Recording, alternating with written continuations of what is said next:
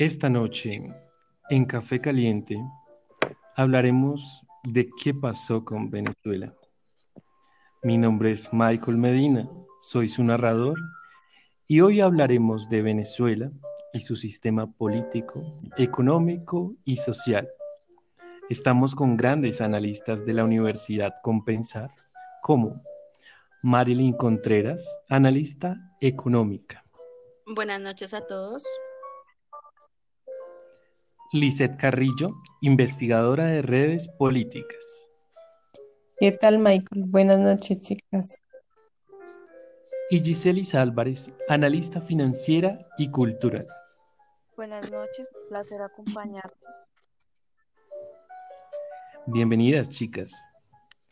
Evaluando también la pregunta de por qué Venezuela, siendo uno de los países más ricos del mundo, con tantos recursos naturales, ha llegado a ser un país con una caída económica y nos preguntamos, ¿qué pasó con Venezuela?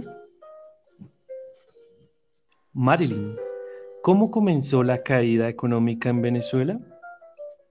Bueno, el tema de Venezuela es bastante interesante, sobre todo con la cotidianidad en Venezuela ya que es bastante crítico desde el año 2011, que comenzó en crisis de agua y energía, y que, y que con la caída de los precios del petróleo del año 2014, que era un principal fuente de financiamiento del Estado, se convirtió en una desinversión del propio Estado que supuestamente era para mantenimientos de servicio clave como el agua, electricidad, transporte público, entre otras, en esa misma constatación de los ingresos de la nación en el 2015, precisamente Venezuela pasó por otro momento más crítico, donde había desabastecimiento de medicina y alimentos en ese momento. El país como tal tuvo que pasar por grandes colas para la compra de productos subsidiados y poder cumplir con las necesidades. Bueno, es decir que Venezuela atraviesa la crisis política y social más profunda de su historia por temas económicos y cómo comenzó esa inflación?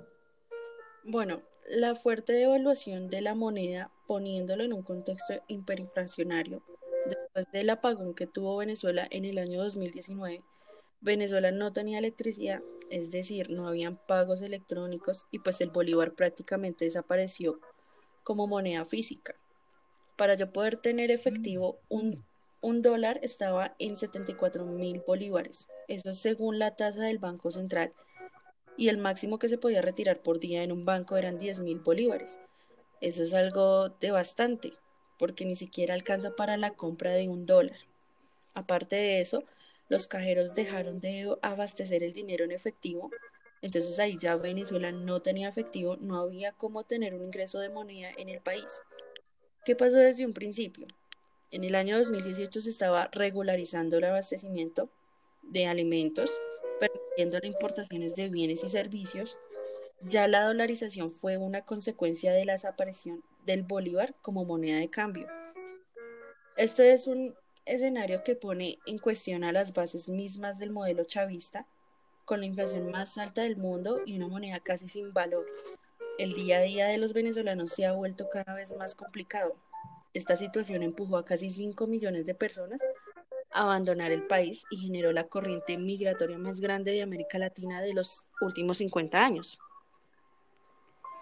Venezuela se ha deteriorado por dicha inflación. En cuanto al ingreso de Estados Unidos y comenzar esta conversión estadounidense, ¿qué ha pasado en este país? Giselis. Bueno, en base a esto, el gobierno de Nicolás Maduro ha dado un giro con relación a las divisas estadounidenses, al habilitar un proceso de dolarización de hechos de la economía. También, por otra parte, el aumento de la violencia institucional desde el año 2017 ha generado numerosos debates acerca de las garantías a los derechos civiles y políticos la violencia, además, ha sido 11 veces más letal que la pandemia del coronavirus. dijo Roberto Briceño León, presidente del OBB, citando una estadística de cuatro personas muertas por COVID-19 por cada 100.000 habitantes en el país.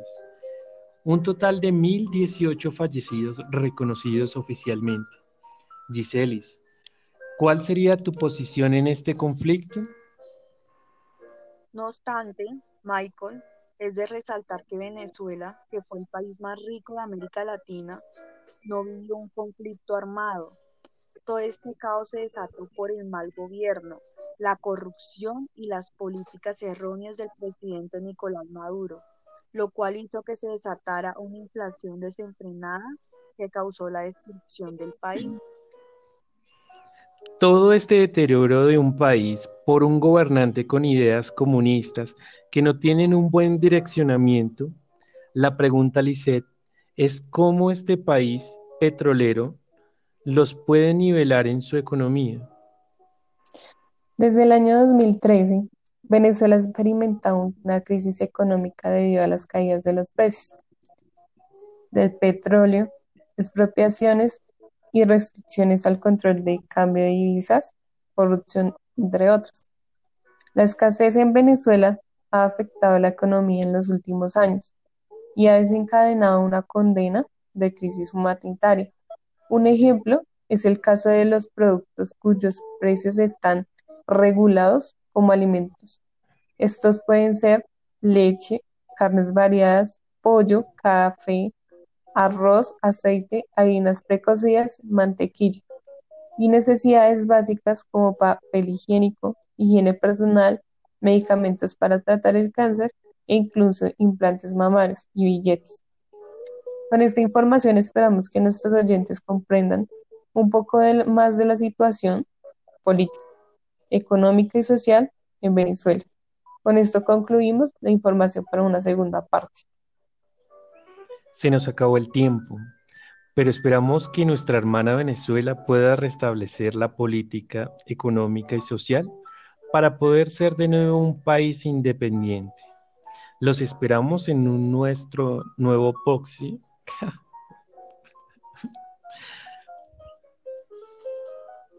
Los esperamos en un nuevo podcast con nuevos invitados y temas de interés político. Feliz noche.